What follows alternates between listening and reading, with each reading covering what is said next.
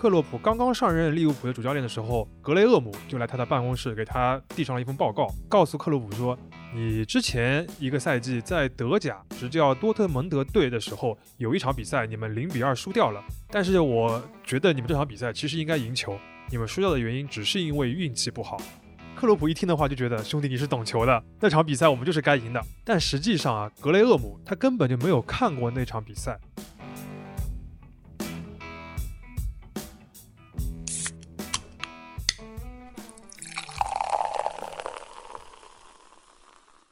这里是商业就是这样。大家好，我是夏文杰，我是冰心。今天我们继续来讲魔球的这个话题哦。上一期节目我们介绍了魔球，也就是职业体育里边的数据分析到底是个什么样的东西，以及它如何改变了美国职业棒球大联盟，也就是 MLB 的这个联盟的面貌以及球队的经营方式。然后我们还讲了魔球理论在 NBA 篮球赛场上的一个影响。没有听过的朋友可以先去听一下上一期，这样的话你听这一期会更加舒服一些。嗯，这一期我们终于要越过大西洋了。来讲一讲魔球理论在欧洲足坛最成功的一个案例，就是利物浦。然后我们再回到棒球场上来看一下，在魔球理论的发源地，数据分析已经进化到了一个什么程度？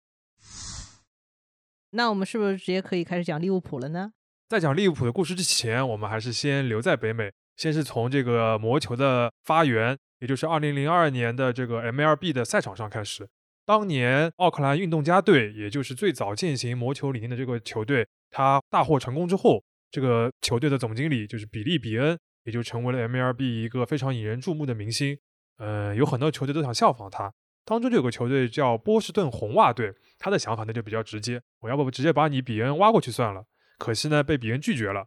这个红袜队啊，说起来也是很惨的，他是一个典型的大市场球队，球迷拥趸非常非常多，但是成绩怎么说呢？就是已经八十多年没有夺冠了。波士顿红袜队没有夺冠呢，已经成为一个玄学、一个梗了。有兴趣的朋友们都可以去搜一搜一个那个维基百科上的名词，叫做贝比鲁斯魔咒。呃，波士顿红袜队我也听说过，因为复旦大学的老校长谢希德。他也是波士顿红袜队的球迷，没错。对，他在一九八零年代去美国访问，然后见到一个美国的官员，这两个人呢就是麻省理工的校友，也都是红袜队的球迷，所以谢希德上来就问红袜队最近成绩怎么样，夺冠了吗？这个话题马上就打开了。对的，就是同时吐槽自己的母队，总归是一个最好的破冰话题啊。呃，反正就是那个红袜队比较惨。那么这个红袜队在二零零二年之前呢，刚刚易主了。他的原来的老板把他卖给了一个体育投资公司，名叫丰威集团。这个名字大家记住啊。然后这个丰威集团这个新老板呢，他们就想去挖这个比恩嘛，没有成功，他们就退而求其次，选择聘请了一位年仅二十八岁的一位年轻人，叫艾普斯坦来做新任的总经理。这也是当时 MLB 历史上最年轻的一个球队的总经理了。这个爱普斯坦呢，他是魔球理论的一个信徒，也非常的喜欢比恩的这一套，所以他在上任之后呢，也开始践行魔球的这样一个经营的方式。到他上任之后的第二个赛季，也就是在二零零四年，波士顿红袜队就打破了八十六年未夺冠的这个魔咒，并且在二零零七年的再次夺冠，这等于是魔球理论的又一次很巨大的成功。那这个魔球这本书，也就是《Moneyball》这本书的作者刘易斯，他就在书的后记里边有过一句评论，他说。也许科学可以解开贝比鲁斯魔咒。感觉肖老师又在 MLB 的道路上越走越远了，所以他到底跟利物浦又有什么关系呢？刚才讲过的那个红袜队的新老板就是丰威集团，他在二零一零年的时候以四点七六亿的美元就买下了利物浦足球俱乐部。哦，原来是这个样子。那接下来丰威集团就是在利物浦身上再复制一遍红袜队当时的策略吗？没错。当时刚买下利物浦的时候，这个球队已经属于一个债台高筑的状况。就虽然它是一个传统的豪门嘛，球迷也非常多，但是它的资金、球迷的那个总数，包括它的收入来源、成绩啊等等的，都比不上像曼联啊、皇马、巴萨这些欧洲足坛的顶级豪门。所以，丰威集团在入主利物浦之后呢，就是主导、主推了美国职业体育的一些运营方式。最核心的一点就是，他引入了一个数据分析的团队。他挖来了一位在呃另一个英超球队多特纳姆热刺任职的一位数据专家，叫爱德华兹。呃，现在他已经非常非常有名了，在球迷当中被称为爱神。然后就请爱德华兹呢搭建了一个数据分析的团队，并且让爱德华兹加入了这个呃利物浦足球俱乐部的一个新的一个组织架构，名字叫转会委员会。这是一个非常重要的点。嗯，简单来说就是开始让数据分析的思维来直接参与到就是英超球员的一个买卖决策，这个其实就是当年奥克兰运动家在做的事情呀。没错，但是在足球领域要这么做的话，其实更难。首先，大家先要理解一点，就是说在那个职业足球市场，除了球员的薪资，就是你付给球队付给球员的这个薪水以外，还有一笔高额的转会费，就是如果你这个球员要转到那边的话，经常会要付一个转会费。所以说，球员的买卖是足球俱乐部这样一个公司里边最重要的一个经营决策。有的时候，一个球员的买卖，它的价格就能决定你这一年是不是能够盈利。而在英超呢，传统上这个主教练，也就是 manager 这个角色是有最主要的话语权的。呃，当然有的时候出钱这个老板也会有些话语权，但是呃，最基本的话就是让这些球队的踢球的，或者说是当这个教练的，他来决定我今年要买谁，花多少钱来买。这个引援的名单是由他们来确定的，所以在那个情况下面，你让一个坐办办公室的，对吧，倒腾数据的一个看上去根本就不会踢球的人来参与转会这件事情，有这样一个权限是非常新，或者说是非常超前，甚至是有一些叛逆的。在那个时候呢，总体而言，每个球队也有一些数据分析师，但他们的主要职责就是做教练团队的一个辅助工作，做做赛前的报告啊，做做赛后的分析啊，他们是不参与决定一些重大事项的，属于一个辅助部门，也没有什么晋升的通道。嗯，所以说利物浦做的其实不是说开创了一个所谓数据分析的一个工作，而是提升了数据分析在整个球队经营中的地位。非常准确啊，因为你想，爱德华兹这个人，他们挖过来一个核心的角色，也不是足球圈外找过来的，而且他本来就在另一个球队里边做数据的工作的，只不过在那边不太受重视。然后利物浦把他挖过来的时候，一个最重要的一个点就是说我许诺你更大的一个权责，然后能够让你参与一些核心的事务，让你能发挥更大的作用，所以他才会到利物浦过来。但是啊，呃，虽然丰威集团在刚刚入主之后就开始践行呃魔球这套的这个经营的理念，但也不是马上就成功的，这个当中还是有很多的波折。比如说他们初期的时候就请过呃利物浦球队历史上的一位名宿罗杰斯。来当球队的总教练，这个罗杰斯啊，他就不是很买数据分析的账，他是那种老派的球员嘛，他也不喜欢这些搞数据的人来呃掺和这个转会这种重大的事宜。所以说，在那几年啊，虽然利物浦在球场经营啊、营销方面已经有所建树，回了不少本，这个也是美国的这种团队比较擅长的事情，但是他们在最主要的一件事情就是比赛成绩上面并没有特别大的提升。直到二零一五年，罗杰斯因为成绩不佳等等原因离任了。然后利物浦才在数据团队的指引下面聘请了一位新的教练，也就是现在的球队的主教练克洛普。然后这个魔球才开始发挥威力。岳老师，你知道克洛普吗？呃，我连足球都不是很了解，就更不了解克洛普了。啊，克洛普还是就是这几年怎么说，就是最受关注、最受欢迎的一个足球呃俱乐部的主教练。反正你去看他一些鼓舞那个球员的一些视频啊，包括演讲，就是一个很有人格魅力的人。这是大众对他的一个普遍概念，那其实还有另外一面，就是他非常的尊重或者说是呃信任数据分析这件事情。这个当中有一个著名的桥段和故事啊，就是克洛普刚刚上任利物浦的主教练的时候，呃，数据分析团队的一位重要的成员格雷厄姆就来他的办公室给他递上了一份报告。格雷厄姆又是谁啊？这个其实值得介绍一下。他是爱德华兹呃加盟利物浦之后，马上就引入的一个呃主攻专门负责数据分析以及和转会相关事宜的一个重要的负责人。这格雷厄姆呢，他其实本身就是一个足球迷，然后是利物浦球队的一个狂热的粉丝。但他的工作啊和足球没有什么关系，他是一位物理学的博士，还在剑桥大学做过两年的博士后，等于是个科学家了。所以他来利物浦是因为爱吗？啊，真的有这个部分。呃，当然他之前的话，在来来利物浦之前，他其实已经和足球有一些关系了。呃，因为他在做完博士后之后，他不想去当科学家，然后他偶然之间找到了一个工作岗位，就是和数据分析相关的。他之所以会喜欢上这个工作，一个很重要的点就是招聘他的人说，你可以去看一看《点球成金》这本书，就是《Moneyball》这样一本书。然后从二零零八年到二零一二年这段时间呢。格雷厄姆就一直在为托特纳姆热刺队，这就是那个爱德华兹的这个原来的那个老东家，在做一些咨询的服务。后来就被爱德华兹一起招到了利物浦这边来工作。我们还是回到格雷厄姆塞进来这份报告吧，他到底上面写了点什么呢？啊，对对对，回到这个报告，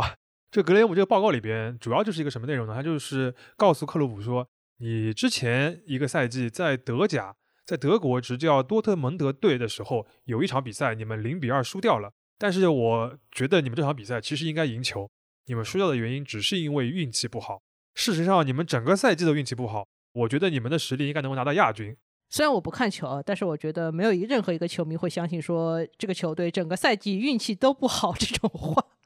可能只有主教练自己会相信吧。对，但是克洛普一听的话就觉得兄弟你是懂球的，那场比赛我们就是该赢的，而且我们那个赛季就有很多运气不好的东西。但实际上啊，格雷厄姆后来就告诉他，他根本就没有看过那场比赛，他单纯就是靠数据分析得出的结论。而且在后来啊，克洛普还知道。他被聘任为利物浦的这个新的主教练的一大原因，就是数据分析团队的一个分析的结果，然后是数据团队推荐了他作为第一的候选人。啊，那这个之后呢，就是可以想象，克洛普就非常的重视这个数据分析团队了，他们提供的一些引援的名单都会重点的考虑。接下来，利物浦在转会市场上面一通操作，这个成绩就节节攀升了。从二零一五年开始，他们接连拿下了英超的亚军、冠军。欧冠联赛的亚军、冠军，反正是成为了最近五年欧洲成绩最好的一个足球俱乐部之一。而且这个好成绩也体现在了收益上面。比如说呢，在二零一七年到一八赛季，利物浦一度是创造了足球俱乐部净利润的最高纪录，达到了一点零六亿英镑。即使是在疫情之下，它也能够保证经营和成绩的一个非常稳健的水平。嗯，感觉分威集团这些操作的话，还是比较像一些 PE 公司啊。他收了一些公司之后呢，通过引入一些新的团队，改善整个经营的层面，然后让整个公司变得增值，或者说至少是保值吧。没错，只不过相比于 PE 的话，这个氛围集团它因为它是主攻体育的，它没有那么急着套现，而喜欢长期持有，然后让这个足球的这个俱乐部或者说球队这样一个公司，它能够自己造血，自己产生盈利，实现一个比较长期的健康的一个运营状况。然后魔球在这个里边的话，肯定就是扮演一个非常重要的角色了。我看我们中国有一些 PE 前几年也还蛮喜欢买体育球队的，你看人家 PE 怎么做的吧？我说的就是某些 PE。利物浦的成功呢，可以说是魔球最近几年的一个最新的成功案例了，因为它发生的比较晚近，然后又是在足球这样一个过去数据分析并不是那么发达的一个领域。因为大家可以理解嘛，就比如像棒球啊、篮球，他们都是一个非常彻底的回合制的游戏。所谓回合嘛，就是你每一个球队的每一个球员的动作，你都可以清晰的记录下来，然后通过数据分析来，呃，寻找到他们的这个价值和作用。那么足球呢，场上是流动比较持续的，然后你也没有办法分清楚什么时候在进攻，什么时候在防守，这个场地也比较大。所以原本以为数据分析难度是比较大的，但现在它也有了非常多的进步，有了像利物浦这样的案例。这个呢就要说到我们的最后一个部分，就是魔球这样一个理念，或者说数据分析这样一个工具，在职业体育当中已经进化到一个什么样的程度？那我们还是要回到最初的起点，就是 MLB 美国职业棒球大联盟这样一个数据化最最彻底的这样一个联盟来看一看这个问题。在这里的话，魔球已经进化到了所谓三点零的版本，甚至已经到了联盟不得不出台一些措施来限制魔球的这样地步了。这个三点零又是怎么回事？是跟 Web 三一样的东西吗？哎，这个感觉是一个烂梗。呃，稍微解释一下，所谓一点零、二点零、三点零，其实都是球迷或者是分析师给的一些大的概念了。大家不需要纠结这个名字，只需要知道它当中的进步是什么。大概的说，魔球一点零就是最早点球成金那个阶段。它最主要的一个变化，其实是一个思维的革命，就是说我从传统的直觉型、经验型的经营方式，改为以数据为主的一个舰队的思路。而他们基于的数据呢，其实并不是很新的，是一些传统已有的数据，只是我看到它的方式、它的重要性变化了。魔球二点零是什么概念呢？就大概在二零一零年左右的时候，MLB 的一些球队的数据分析师，他们就找出了一些新的数据维度，是过去没有的。但是他们发现这些数据其实是对球队的整个表现有很大的影响。举个例子吗？比如说棒球里边有一个技术叫做偷好球。这个涉及到棒球的具体规则，真的很难解释。我们还是肖老师这期节目就是一直想试图引领大家去自己研究一下棒球是怎么玩的。啊，对，这这真的很有趣，就是而且并不是那么晦涩难懂，只不过是 口头讲真的很难。我们还是在 show notes 里面给大家放一个科普的链接啊，请大家记得去学习哦。简而言之，偷好球这件事情，首先大家要知道第一点，就是说这个事情原本不被重视，甚至没有被意识到它是一个技术。但是魔球二点零，他们的分析师把这样一个不被重视的一个事情给数据化了，然后发现它其实价值巨大，这就改变了球队的签约的策略。因为这个偷好球呢，一般来说是由捕手，就是那个接球的那个球员来做的。但捕手呢，过去那个球队里面并没有意识到他有这样一个功能，然后能够产生那么大的影响力，所以说捕手未必是能够签很大的一个合同赚很多钱的。但是在发现偷好球这件事情非常重要之后，很多球队就愿意花更高的精力去培养有这个技术的捕手，或者是花更高的薪水去签约擅长偷好球的捕手了。嗯，等于说这个数据又一次改变了整个棒球公司的经营策略。本质上就是他对于整个棒球比赛研究已经到了一个非常透彻的地步，已经可以发明一些数据了，对吧？没错。呃，那二点零已经这么透彻了，那三点零还能怎么样？三点零的话，就是他们发现数据对于棒球的拆解还能更细。那主要就是靠一个新式的武器，就是视频追踪和深度学习。那这合着直接上人工智能了喽？没错。呃，其实也很好理解啊，就是大家有可能看一些比赛的直播也会有感受，就是球队啊，他会用一套视频追踪的系统来仔细的记录和分析球员的每个动作和场上发生的一切细节，然后再找到这些动作细节和球场上表现的关系，想办法来改进。据说目前有的球队使用的视频追踪技术还是一个以色列的科技公司。最早的时候为导弹来研发的，这个跨度上面有点大。不过如果说是以色列的公司的话，这好像也不是很奇怪。没错，因为以色列的科技公司跨领域发展的例子很多嘛，尤其是军工，对吧？用到民用上面还是一个很有名的一个事情。嗯，这也是蛮有趣的话题啊，以后有机会讲不定可以展开一下。回到棒球上面，就是在二零一五年，MLB 这个大联盟，它就在所有的球场上都引入了一套名叫 Statcast 的视频追踪系统。顺便说一句啊，就这套系统也获得了二零一五年斯隆会议的最佳分析创新或科技奖。听上一期的节目的朋友应该就会知道斯隆会议是什么。那很快啊，这一套系统它就开始显著的影响比赛。那其中的一个代表呢，就是最近几年棒球里边的所谓击球仰角革命，或者叫飞球革命。教授，最后警告你一次，你不要再给大家介绍专业的棒球知识了，好吗？哎呀，真的有点心累。但是，但我觉得这个东西还是有必要介绍一下啊。就我硬着头皮给大家介绍一下一些棒球的知识。其实我也不是很懂，我也是听朋友们来讲的。呃，在棒球的传统概念里边啊，教练都会告诉打者，就是那个拿着棒子打球的那个打者，你击球的动作是要向下砍的，就像砍刀一样向下砍。因为这样打出来的球呢，可能是平飞的，或者说弹地的，会有很多不确定的情况。这样防守方就不太好处理，你就可以借机跑上垒，然后更有可能得分啊等等的。如果你向上打，就是往上扬的话，打一个仰角的话，那你可能不一定能打出那种最厉害的本垒打，而是打出一个高高的球，然后被对手很轻松的没收，你就 out 了，就出局了。但是通过视频追踪这个技术，然后再结合比赛的数据之后，呃，有很多球队就发现，如果击球的时候改为仰角，就是你向上打的话，虽然你可能被没收，但也有更多的可能性你打出本垒打。然后通过数据的分析之后，发现你只要样本够大的话，这么做其实是总体的收益更高的。大家好，我刚刚走神了两分钟，我只听到最后一句，只要样本够大，总体收益率就会更高。没错，其实真的是非常简单的概念，就是数学上就是我们都学过的所谓数学期望嘛，只不过他们能够把它和棒球这种非常具体的运动结合在一起。那所以这两年呢，就出现了这个所谓的击球仰角革命。就整个 MLB 大联盟里边，有越来越多的打者开始提升自己打高飞球的比例，更多的使用仰角这种打法，同时带来的结果就是本垒打的数量快速的上升了。嗯，我还是试图体会一下，就是所谓的二点零到三点零的话，其实还是在一步深入的嘛。早期的魔球主要影响还是所谓指挥层面的事情，比如说球员交易之类的。但是现在的话，它就渗入到了每一场比赛的排兵布阵，甚至说一些球员的细微的动作技巧也可以去指导了。没错，其实目前不仅是棒球啊，像在 NBA、NFL，就是那个美式橄榄球，还有像网球啊、足球等领域，视频追踪已经成为一个数据分析的重要组成部分了，而且也成为一个电视转播上面非常重要的部分。比如大家看网球有那种鹰眼回放啊等等的，在足球领域那种阵型的排布啊什么的，都是跟视频追踪相关的。在我们前面讲到的利物浦的例子里边，用视频追踪来分析场上的阵型，还有球员之间的这样一个匹配度，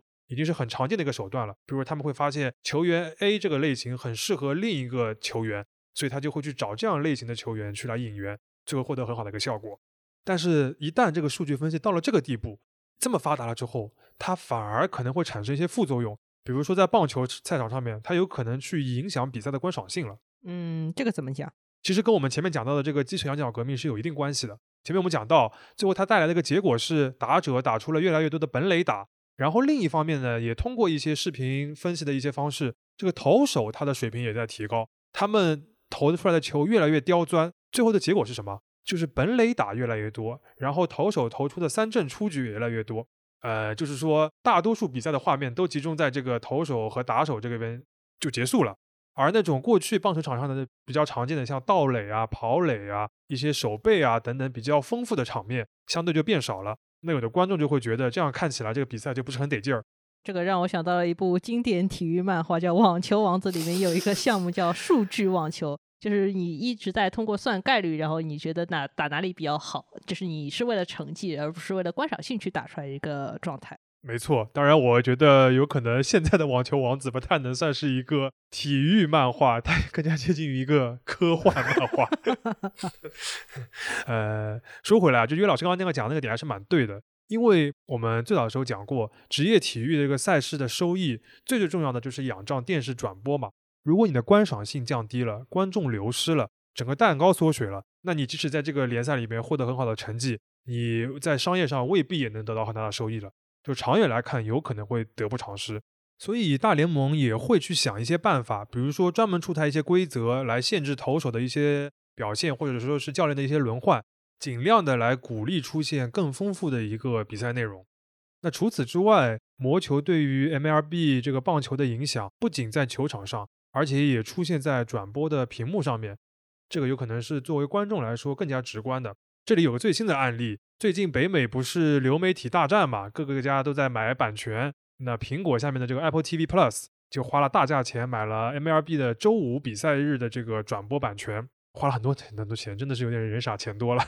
那除了砸钱以外呢，他们想花心思搞一些转播上的新花样，这个就与魔球三点零相关的，但结果是翻车的。这个转播就转播，转播还能翻车吗？对的，那他在转播的时候啊，引入了一些可视化的预测型的数据。比如说，一个打者在开打之前，屏幕上就会出现一些数字，或者说是一些图像的示意，来显示球员接下来可能往哪个方向打，或者说是他上垒的概率可能有多高。也就是说，他在预测整个比赛的走向，或者下一步会发生什么了。这个就是所谓人工智能、什么深度学习之类的东西吗？对的，这个就是因为你视频分析追踪了之后，你对于这个棒球场上数据采集的这个量大大增加了，在一个真的非常大数据的一个基础之下。他们开始尝试做这样的一些预测性的一些数据，但这个事情一下子就引发了争议。这个导火索呢，就是他做的有一些预测啊，严重的违背了棒球的基本常识，就是一看就是不对的，非常的奇怪，给观众很大的一个困扰。而提供这个服务的一个体育科技公司呢，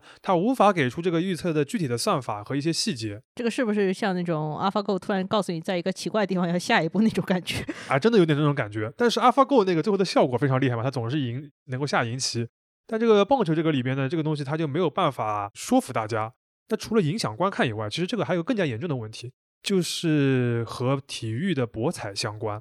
北美体育呢，之前一直是禁止这种官方的博彩进入这个职业体育赛事的，但是在前几年的时候，它其实是放开了。所以说，像 NBA 啊、MLB 啊、NFL 这些大联盟都会和。一些博彩公司有一些比较正规的合作，比如说我提供给你一些数据，然后你可以来向球迷开放一些博彩的内容。而棒球这个赛事啊，是特别适合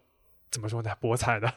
因为它里边的每一个动作你都可以去预测，像刚刚讲到的那些上垒的概率啊，包括最后的比分啊，每一局的一些进展啊，你随时随地都可以去猜。那如果你出在视电视上面打出这样一个预测性的数据，势必会对一些观众或者是参与博彩的一些用户产生影响。如果它是有误导的呢？如果它是个黑箱的，甚至是你说不清楚、道不明的话，如果如果苹果参与了博彩的坐庄，对这个东西就非常的复杂。所以说，当数据分析发展到这种程度，如果它在这个方面被滥用的话，那其实是反而会影响这个赛事的各个方面的。稍微总结一下，在肖老师热爱的棒球领域，整个魔球的理论已经超前发展了，数据分析已经可以来修正一些棒球运动员或者说棒球运动里面最基本的技术动作了。而且他现在已经可以很好的预测整个比赛接下来会发生什么，但是到这一步呢，这些比赛可能就没有过去那么好看了，甚至还有点争议。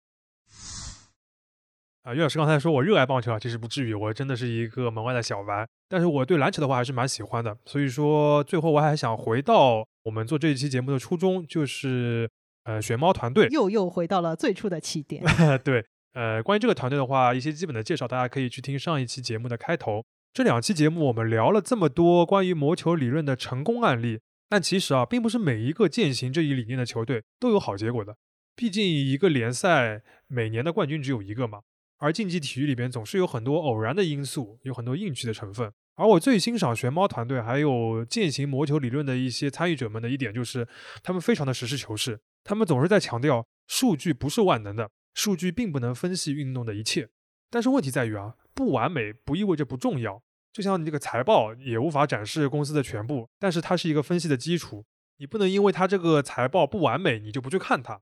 而现实是，国内有很多的各个运动赛事的一些球队都还没有认识到这一点。比如说，大多数的这个 CBA 的篮球队里边，还没有重视数据分析的团队，把这个视作可有可无的东西，甚至都不愿意去花钱购买一些基础的数据库。这个就像利物浦之前的英超球队一样了。是的，而且在媒体层面也是一样。一些占据话语权的一些机构和媒体人，他们不懂数据，也排斥数据，把它作为一个流派，而并非一个基础的设施。人家所谓说“珠玉在前”嘛，如果你没有意识到这个东西是珠玉的话，那你就不可能再去追赶它或者学习它了。就是这个道理。嗯，不过我也看到一些好的迹象，比如说从去年开始，玄猫团队还有一些国内的篮球数据的爱好者，已经开始帮助国内的这个 CBA 联赛，就是国内的最高水平的篮球联赛。来建立一个数据的官网，这上面的数据体系已经相对比较科学了。据说玄猫团队他们也在拓展更多篮球数据分析方面的专业服务。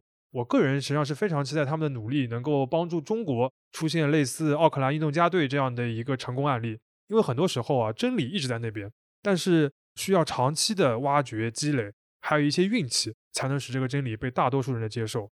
魔球和商业都是这样。